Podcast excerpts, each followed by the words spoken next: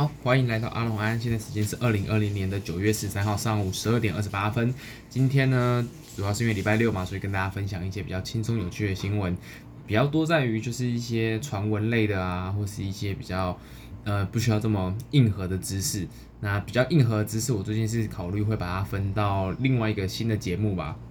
或是可能在同就是一样在这个频道呃另外拉出一集，就是讲一些比较关于游戏公司里面的。财报啊，或者是数据面的啊，一些比较偏向开发者的新闻啦，那可能跟一般的听众做一个区隔，那不要把就是比较硬核的知识跟一种比较轻松的新闻混在一起。那对于想要听比较硬的知识的人，就可以切到我的另外一个节目。当然目前还在规划中啊，那接下来会怎么做，我还在考虑，所以就呃期待一下吧。好，那我们就先进入今天的第一则新闻。第一则新闻是传闻，Sonic 系列将会在三十周年的时候推出多款的新作。那是呃，Sega 旗下的就是 Sonic 系列呢，他们会在二零二一年的时候迎来就是三十周年的纪念。官方的时候，他有表示说，他其实是非常重视这一年，并且他会说在呃二零二一年的时候会推出大量的新作品。应该也不是新作品，他会有比较多的动作啦。那近期其实有官方的一份宣传文件，有透露出了下一年里面这个系列大概会有哪一些动作。他在这份文宣里面呢，其实有提到说，就是呃 Sonic 系列的介绍，并且呢，他说有在呃游戏、电影以及 IP 产业方面都有取得比较呃不错的成绩。那最亮眼的还是在于说，呃，他们有透露出在三十周年的时候的庆祝活动将会包含了多款的新作品，它是用呃 Games，就是有多款游戏作品。来去在这份文件上面去做说明，并且也会有数字内容、特别活动以及重大发表等等。Sonic 其实呢，在呃 Sega 在十呃应该说 Sega 在 Sonic 十周年的时候呢，其实有推出了像是呃 Sonic 大冒险二啊，二十周年的时候它有推出了 Sonic 四代。那现在要进入三十周年了，不知道就是接下来呃 Sega 这边会为我们带来什么样艺术小子的新作品？艺术小子这一款游戏或者说这个系列作，其实我相信应该是。跟马里奥一样，是从大家的小时候，就是它是陪伴着呃我们这一代的游戏玩家，应该说是所有游戏玩家一起成长的一个 IP。它它的整体知名度，我相信是不输于就是任天堂的马里奥系列。因为当初其实在设计呃 Sonic 这个系列的时候呢，呃 Sega 它其实就是把它定位是要打败马里奥的一个系列，或者它这个角色它其实就是完全是针对马里奥而来的，因为。呃，之前有跟大家分享到说，在 Netflix 上面有一个高分得胜的纪录片，他们就很清楚的去采访到说，当初 Sonic 这个角色是怎么被推出，呃，呃，应该说怎么被设计出来，那它的呃历史上面它被。Sega 定位在什么样的一个战略定位上面？那这边可以简单跟大家提一下，我觉得详细还是可以建议大家就是去看 Netflix 上面的《高分得胜》这部纪录片，真的是非常推荐。你对如果游戏产业有兴趣，或者你对游戏有兴趣，甚至是对这些历史上面的一些嗯小故事，那你看完这部纪录片之后，我相信你会有很多的收获。这边简单提到一下纪录片里面有讲到的关于 Sonic 这个小部分。那呃，其实 Sonic 它在当初。就是是刚刚有提到嘛，Sega 是为了针对任天堂的马里奥系列来做，呃，他想要推出一款就是可以击败马里奥的一个角色，或是一些呃推出一个游戏。那当初为什么会想要做呃一个角色去击败马里奥？其实是因为他们那时候在加上主机大战时期，各家游戏厂商其实都会想要推出自己的主机，因为大家都知道说推出主机，然后主机上面再去跟其他游戏厂商收。呃，你跨到我这个平台上面的版权费，当然是最好赚的嘛。所以那个时候其实不是像现在只有三家游戏主机在这在主呃是主流的游戏主机，其实几乎可以说是百家争鸣的情况。每一个游戏厂商它都有自己的游戏主机在开发或者是有发表出来。那在 Sega 的部分呢，其实它就有推出了大家其实呃台湾也是蛮流行的，就是 MD 那个 Mega Drive，没记错的话，对，就是 Sega 的 MD 系列。那因为它是系列嘛，好像只出了一款，好吗？没关系，反正不是重点，就是 Sega 的 MD，Sega MD 呢，那当时我自己印象比较深刻，当然就除了 Sonic 系列以外，就是超级，呃，应该说音速小子的第一代，跟呃那时候还有一个很好玩的游戏，就是幽游白书的格斗，虽然都是我被屌打，我格斗游戏苦手，所以，但是基本上他那时候因为幽游白书也正红，也也算是对正红的时期，那他在那个。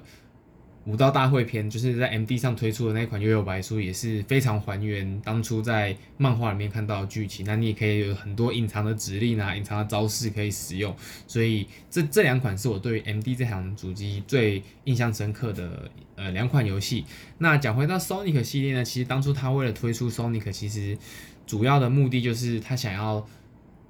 跟任天堂的马里奥做出一定的区隔，那他想做什么样的区隔呢？在高芬德斯那个纪录片里面，其实有提到说，第一点他是要做出一个呃有速度感的角色。为什么他要强调速度感？因为在呃 M Sega MD 推出的时候，MD 其实是第一台十六 bit 的家用主机。那那个时候任天堂其实还在八 bit 的，就是主呃八 bit 的世代。那他们推出来之后，他就要强调说，十六 bit 比八 bit 的速度更快，所以。我要做出一个速度感的角色，可以当做我的主机的一个宣传，就是我是一台很快的主机，所以我有一个很快的角色。那快这件事情，它就被定位在这个角色里面了。那另外呢，他有提到说，他想要主打的是比较青少年，或者是到可能以台湾的年龄，就是国中生到高中生这一段年龄层。因为当初其实在马里奥设计的时候，它也是比较偏向低年龄层，它可能是比较像是。啊、国小啊，顶多到国中吧，就它不是给国中到高中这段游戏的，就是比较成熟一点的青少年去玩的一个主机。虽然它的覆盖范围就是比任天堂它当初预想的覆盖的范围更广，但是他们自己主打的设计目目呃主要族群还是在于就是小学生啊，或是国中生这种，呃，相对而言他们不是这么呃成熟的一些玩家，所以他们在设计角色的时候，他们就不会有一些。比较酷的，所以你就看到就是任天堂角色都是圆圆胖胖的啊，然后就是偏比较可爱类型的，所以呃，Sega 觉得说他们应该要做出一个可以比较偏向潮流、比较酷一点的角色，他们可以去打到现在青少年这一派的玩家，就是目前没有被任天堂针对的玩家，所以他们有把潮流酷这件事情也是加到这个角色上面。那这个角色就两点，第一点是要快，那第二点就是要潮流要酷。那其实有些小道消息是说，就是他们当初。也有特别把，就是因为那时候在北美地区，呃，七龙珠系列其实刚正要起来，也不是正要起来，就是正红的时候，所以他们也想要有把角色加上一些七龙珠要素，就是那个刺刺的部分，就是赛亚人不是会变成金色，加上会有那个刺刺头吗？他就想要把这一这一点也融入进去，但这是一个呃。就是小道消息啊，我不知道他有没有实际被证实，就是这是我也是听来的，但是就是蛮有趣的，他有他有把这个元素也加进去，所以再把这些全部的东西加进去之后，他们又想要做出说是一个以动物为造型，所以他们当初好像是使用兔子吧，没有记错的话，他们是用兔子一开始做出来，但是兔子就是因为他们想说龟兔赛跑的兔子很，兔子是很快的嘛，但是就觉得兔子做出来之后的造型跟。呃，其他角色觉得好像也是比较偏可爱一点，然后他们就是用很多不同的动物去做，就是像什么刺猬啊、兔子啊这种很多不同的角色。然后当初的设计师其实最后是亲自到了，也不是亲自，就是他刚好有一个美国的旅行的机会，所以他就到美国的中央公园还是哪里吧，我不确定。然后他就到美国之后，他就有去街访那边的人，他就觉得最后采取的就是刺猬造型，然后把这些很酷的元素加在一起之后，就诞生出了。呃，Sonic 也就是音速小子这个系列的主角，就是那只蓝色的刺猬，很喜欢吃拉威乐狗。你就是你可以看得出来，音速小子这个角色，他就是拽拽屌屌的，所以他就更符合他当初年轻人喜欢的一些比较潮流的元素，可能是街舞啊、嘻哈，然后加上很快啊，然后喜欢吃热狗啊这种，他们其实把一些青少年喜爱的元素，我觉得是融合的很好，他就诞生出一只，对，看起来就是比呃马里奥。酷很多的角色，那以这一只角色它诞生出来之后，它也的确是让整个 Sega 有很明显的呃击中他需要打的那些青少年。但当初其实小孩子就会分两派，就是你哎、你是玩的是任天堂系列的游戏呢，还是你玩的是 Sega 系列的游戏？跟现在的主机大战其实也有异曲同工之妙啊，像是呃我们就会分说哦，你现在是任屯啊，我是锁狗啊这种主机厂商的。目前就是可能你就会觉得说哦，玩 PS 系列的就是比较呃比较 hardcore 一点的玩家，还是比较是属于一些比较喜欢三 A 大作，比较喜欢画面感，喜欢这种比较酷炫的东西。但是你玩任天堂的玩家，你就觉得它是比较偏向一些和乐融融啊，然后有家庭啊，或者是可能还是小孩子在玩的游戏，就是跟现在的呃 Sony 还有目前的任天堂的对决，其实我觉得就是你你以现在的情况跟就可以想象到当初 Sega 跟任天堂的对决是什么样的情况。好，总之呢，就是呃目前看起来 Sonic 这个系列呢将会就是。继续在三十周年的时候推出新的游戏，我个人是觉得还蛮期待的，因为 Sonic 毕竟陪伴着大家一起成长嘛。那如果他可以在三十周年的时候推出一些比较好的游戏，因为毕竟他前呃之前就是应该说最近几个世代他推出的游戏，要说都是蛮无聊的啦。那我希望是可以在明年看到他推出一些比较不一样的。那我甚至觉得他可以做出一些比较怀旧的作品，当然也可以。那还是希望这个 IP 可以。被 Sega 继续发扬光大吧。好，下一则新闻的话呢，就是呃，蜘蛛人，蜘蛛人系列的话呢，目前有多款的作品，就是多款的电影，目前在制作当中，预计会在明年开始会陆续的上映。那目前呢，其实大家都知道，呃，蜘蛛人的电影的制作的版权其实是被 Sony 拿在手上的，所以他们看起来就是从呃猛毒跟蜘蛛人新宇宙之后，他们就。准备要把这个 IP 利用殆尽，也不是利用殆尽啊，就是发扬光大。那他们接下来会预计从呃明年开始会跟刚刚提到就这两款作品以外，他们也会再陆续制作非常多跟蜘蛛人有关的电影。那目前有几款已经在。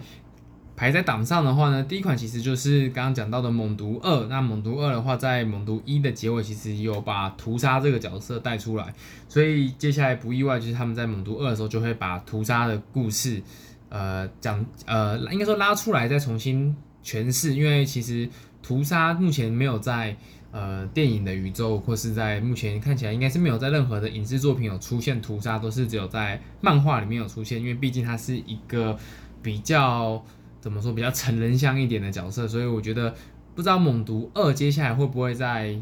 嗯，就是在分级上面会更向成人靠近一步，因为其实在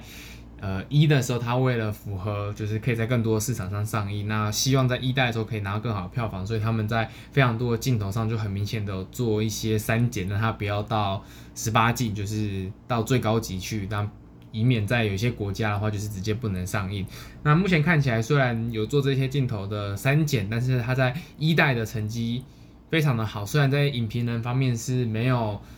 呃，评价是不好，但是他就是跟最近的作品就是有种反过来。他当初其实是在影评人的评价都，呃，算是中等，应该说中等偏下的情况之下呢，但是整个票房开出来的成绩是非常的好，所以二代跟。就是后续的故事，其实马上就是直接就说宣布开始制作。接下来，呃，不知道他一代，呃，因为在一代的成绩这么的好的情况下，二代会不会把他的，呃，就是电影的评级拉高到成人？因为如果他可以拉到成人的话，其实会比较符合屠杀这个角色的形象。那原本是这一片其实是预定到。呃，原本是在今年的十月会上映啊，不过就是因为疫情的关系，所以是延期到明年的六月二十五号。那基本上这一片我自己是会进电影院看的，那就是看接下来，呃，不管是分级啊，或是故事内容的，呃，接下来会不会有什么情报到明年六月之前。好，那下一部的话就是也是刚刚提到的，就是蜘蛛人的新宇宙预计会推出二。那这一部其实大家一刚上映没多久之后，他就是宣布说推出二了。直接的档期是目前定在二零二二年的十月七号，算是比较久啊，因为还有两年的时间。因为在一一推出的时候，算是嗯非常令人惊艳的一部作品。他把应该说他是我自己评论为是它是蜘蛛人电影里面是最好的一部，因为它把所有的你在不管是游戏里面的，或者是在之前漫画里面看到的啊，还有呃影视作品，就是譬如说可能是。呃，动漫连载啊，或者是各个不同平台的蜘蛛人全部混在一起，而且他把故事讲得非常好。因为以蜘蛛人的起源来说，大家应该至少光电影版就起源了三次，所以啊，加上漫画啊，加上游戏啊，所以如果你再拍一个重复的蜘蛛人起源，大家就会知道说那个班叔一定会死，然后接下来彼得帕克就一定会被蜘蛛咬。他整个故事剧情其实没有什么好讲的。就是你你很难再变出什么新的花样。但是以目前漫画的进度，就是新的蜘蛛人，就是黑人的那个蜘蛛人呢，他其实呃，他相对于呃一般大众来说，他是比较少被一般大众所认知到，很除非你是呃北美啊，或者是你是英语国呃英语语系的国家，他才会可能会接触到说漫画的部分是呃这个蜘蛛人他是怎么样的一个起源，因为它其实没有呃在亚洲地区或者是在非英语语系的国家，它是。呃，比较没有被大众所认识到的蜘蛛人，你就是一定要是一个比较宅呀、然后你真的而且还要宅在美漫那一块，你是了解美国文化，然后你也知道这个蜘蛛人他是做了什么事情，你才会知道这个蜘蛛人是怎么样的起源。他跟呃，就是我们比较熟知那个 Peter Parker，他这一个角色，他是相对来说是冷门的，以在亚洲圈来说，所以我觉得在新宇宙的电影部分，我觉得他把他的起源讲的算是非常的完整，也说也。整个画面上啊，或者是在呃故事的叙述上面，我觉得都拍得非常好，所以我是很喜欢呃蜘蛛人新宇宙这一部电影的。那目前的话，其实因为他当在刚刚有说到嘛，就是他在一代的时候，就是整个成绩，呃以票房来说，或是在呃。就是画面表现力啊，艺术性上面都是达到非常高的一个水准，所以他接下来在二零二二年还会推出新宇宙二。那这部片的话，目前其实还没有任何，就是也不是说还没有任何就是消息，它是还在一个比较早期的制作阶段，所以他们可能还会有一些大改的空间，不知道，所以接下来就是在持续关注吧。接下来其实还有一些目前没有排上档期，但是有确定说。呃，会做的电影像是针对呃蜘蛛官、蜘蛛女跟蛛丝这三个角色，就是三个女蜘蛛人，他们有确定说要做一部动画电影去描述这三个女蜘蛛人他们的故事。虽然有从二零一八年就有说正在制作当中的，不过目前看起来的情报消息其实也没有到很多，所以就是呃有说到还这部还在继续制作当中，并且还有另外一部是跟蜘蛛夫人，那这个角色其实对于。呃，跟蜘蛛官这种呃女蜘蛛人相比，其实她就更冷门一点。她应该是呃，你如果有看过之前在蜘蛛人的大事件，就是那个蜘蛛宇宙联合那，就是那那一个大事件的情况之下，她其实呃算是一个比较重要的角色。但是在一样是在亚洲圈，或者是你是在一些没有这么关注美漫的人的话呢，她就是一个超级无敌冷门，应该。可能你去街上认，你去街上问，应该是没有人会认识这个角色。不过他目前有确定说他是会推出一个个人电影。那在首次曝光是在二零一九年的九月，是有确定说目前正在写剧本当中，所以还是在一个一样是在一个前期准备的阶段。接下来一样是可以再持续关注。虽然我觉得这一部片有一点太冷门了啦。对，那目前其实还呃还有很多，就是包含像是蜘蛛人的反派角色啊，就是一些像是。嗯嗯，像是什么猎人啊，或者是呃那个吸血鬼啊那种，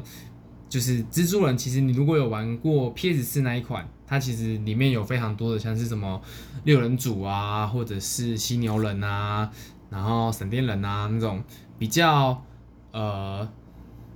嗯、应该说蜘蛛人虽然是呃比较经在蜘蛛人作品里面是比较经典的角色，但是他在呃。不管是在亚洲圈，或者是在一些比较大众所知的范围里面，它是其实是比较没有那么知名度那么高的角色。其实目前看起来，以 Sony 呃 Sony 目前的排程来说，他们想要把这些角色都拉出来，然后重新不管是以影集，或者是可能会做成个人电影的形式去推广，那把整个蜘蛛人的宇宙再重新的扩大，因为。以目前漫画来说，其实有非常多的角色可以拿出来使用，或者是之前跟东映合作的那个会开超级机器人的那个，我觉得那个角色如果他真的把它做成好莱坞等级的电影，或者是真的不用到好莱坞等级，拿重新再跟日本那边合作的话，我觉得应该也是会在亚洲圈卖起来的。就是我自己是比较希望可以看到这一只角色被拉出来做啦。那因为基基本上蜘蛛人这个角色，他对于呃。全世界来说，在电影洗礼这么多年的情况之下，我觉得大家都有一个基础认识。但是其实，啊、一些比较旁门啊、比较偏执的蜘蛛人都很有趣，所以我觉得很希望可以看到这个宇宙继续发展下去。好，那下一个新闻的话，就是呃，在九月十一号的话，其实有一点久了，就两天之前呢，那个 Ubisoft 它其实有发布了一个产品的发布会，那有这边有提到几款比较。呃重大的游戏有提出来公布了，就是第一款是我自己很期待的一款，就是《波斯王子：十字杀》，还有特别提到说会有重制版。那呃，《波斯王子》其实到最后最新的那一款比较不像波斯王，比较不像波斯王子的波斯王子呢，就是后续就没有再有比较好的，应该是后续就没有作品了。那《十字杀》其实我觉得是波斯王子系列里面非常经典的一款作品，因为。大部分应该说它起飞，其实就是从十之杀这一款开始，让呃大部分的玩家有比较新奇的体验，因为它当初有拿呃有导入一个呃很酷的设定，就是它的复活是会倒回去的，就是你你假设假设现在被可能是尖刺射呃尖刺的那个陷阱刺到，然后你死掉的话，它的画面就直直接会有一个那个录影带倒转的效果，然后就会倒回去到那个关卡前面。然后所有的机关就会收回去，让你再重新跑一次。那当然你，你在第二次再死掉的话，你就会真的死掉了。所以他在当初的时候，其实做了这个很酷的这个效果。然后你也可以用这些效果去，呃，不管是解谜啊，或者是战斗，它其实我觉得在这一块上面是做的非常好。在当初是一个很新颖的事情，也让波斯王子就是定定的波斯王子他的一个非常经典的地位。那目前看起来，UB 它终于又把重新把这个 IP 拿出来，因为在呃后来在最后那一款波斯王子，我觉得没有处理得很好，不管是在剧情或者是在游戏性上面，因为我自己那一款波斯王子是在 PC 上面把它破完的，所以我觉得没有做的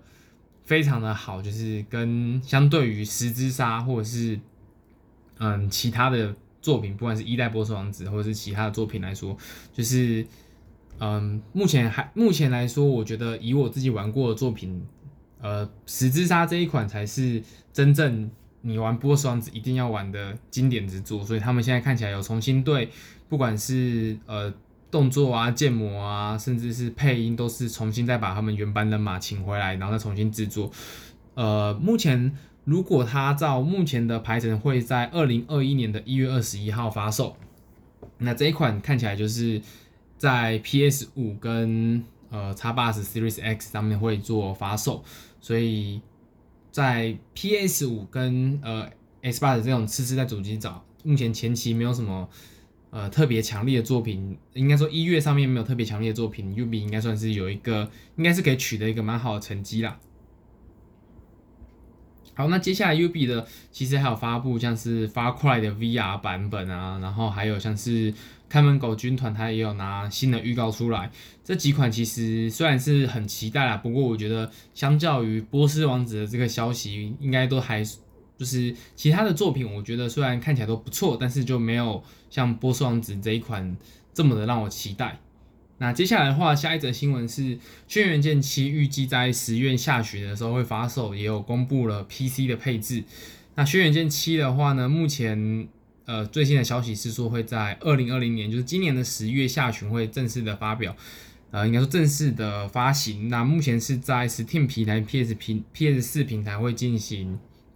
上市，他们的最低配置以 PC 版本来说的话，就是基础配置是希望到 i 五的四五九零或是 MD 同等性能的 CPU，那你的 RAM 希望有八 G，那显卡部分的话是九六零以上，整体看起来的配置当然是没有到要求非常的高啦，就是就是在一个还算应该一般的玩家就是可以负担，虽然他们的推荐配备是在 i 七七七七零，然后十六 GB RAM 二零六零以上的显卡。以目前公布的这些消息来说，我觉得《轩辕剑七》看起来应该好像还好，就是没有到有非常令人惊艳的部分。那整体的它的作品是设定在呃西汉末年，那它看起来有把一些以前比较嗯好评的，像是呃苍之涛里面的机关术啊，然后天书元素啊这种之前早期《轩辕剑》系列比较呃热门的一些要素，就重新再把它。重新抄回来，也不能说自己抄自己，应该不算抄，就是继承到最新的作品里面，然后又把引擎做了升级，画面又提升到目前次世代的水准。所以《轩辕剑七》虽然我觉得应该不算是会大卖的一个作品，但是还是支持国产吧，就可以期待看看。好，接下来也是一个比较愉快、轻松的消息，就是萨尔达无双，他在前几天有公布他最新的作品，会把就是呃《荒野之息》的前传做成《萨尔达无双》的新作嘛。那他在公布这个消息之后呢，初代就是一代的《萨尔达无双》，他在呃美国亚马逊的销量直接暴增了两千五百一十二趴。因为在前几天他有公布了《萨达无双》的那个《灾厄骑士录》之后呢，他其实这个公布的话，真的是完全没有任何的预警，就是没有也没有任何小道消息说。呃，任天堂还扣着一张牌没有打，然后就突然间就公布说，哦，我们要做一款新的《萨达无双》，而且剧情还是把它放在就是《荒野之息》的前一百年，大家 lost 掉的故事的内容会把它补齐，所以很多玩家其实，包含我自己在听到这个消息的时候说，哈，怎么会有这张牌？就是不是就马里奥就结束了？没有，他其实还扣着萨尔达还没打。那这样打出来之后。目前在呃亚马就是美国亚马逊一代的萨尔达无双的销量就直接拉到了二十四小时内的电子游戏的嗯销售排行榜第二名，也不是销售排行，就是呃上升度的第二名，那也是达到了总销量排行榜的第一百六十五名。之前的话是在四千三百一十一名，就直接往上拉升了很非常多。因为呃萨尔达无双其实算是虽然它之前在 Switch 很早就发表了，那。但一直没有是销量到很好啦，就是可能就是跟之前的大作就差不多，就是你可能一个月啊就下去了，下去了之后就一直不会再起来了。但是在新的作品说要发表新的萨尔达无双之后，这一款就突然间被玩家想起来，那就说哎、欸、这一款好像也是可以玩玩看。那大家去查了评价，相信应该看出来这一款萨尔达无双就是一代作品也是不错的。那很多玩家其实包刚包包含我自己，他是没有没有买 w U 的。那这一款游戏就是重新被玩家发掘了，那它就是直接销量就拉了一波起来。接下来大家应该还是会比较期待说，呃，在新的萨达无双实际上市之后会拿拿到什么样的呃惊喜？因为我因为我自己目前看的看起来各个嗯、各个新的消息发表出来之后，我是觉得比较担心的是在操控角色啊，剧情方面应该是不会翻船，毕竟以。在原本荒野之息，你收集到的那些零零碎碎、呃零零呃零碎的记忆片段，你就会看到说一百年前到底发生了哪一些故事。那我觉得以目前在现阶段的荒野之息里面的故事，它就是已经把它讲的很呃、就是很精彩了。那它现在只是把这一段剧情再重新串起来，然后把一些嗯、之前大家比较靠想象的那些剧情，重新用游戏跟动画方式去把它做。演绎的话，剧情方面当然是不用太担心。不过担心的其实是在操控角色的部分，因为在《荒野之息》，大家如果有认真的把它破完的话，应该会知道说，《荒野之息》其实里面的主要角色很少，它就是只有呃林克主角林克嘛，然后加上会有四个音节，就是包含了呃之前大战已经挂掉那四个音节，加上嗯萨达公主，总共也就是才这六个人而已。所以目前在新的就是《萨达无双》的这个《灾厄启示录》的目前公开的消息，大部分的游戏截图啊跟操作其实也都是围绕在这六个角色上面，所以我是比较担心做成无双类型之后，它是会，它可能不会偏向原本一代《萨尔达无双》的那种感觉，就是有很多操控角色啊，因为一代其实就更偏向。原本传统的本传的无双类型，它就是比较你有很多角色可以选，但是每个角色之间的故事就是一点点一点点，它没有到故事性这么强。那目前看起来这种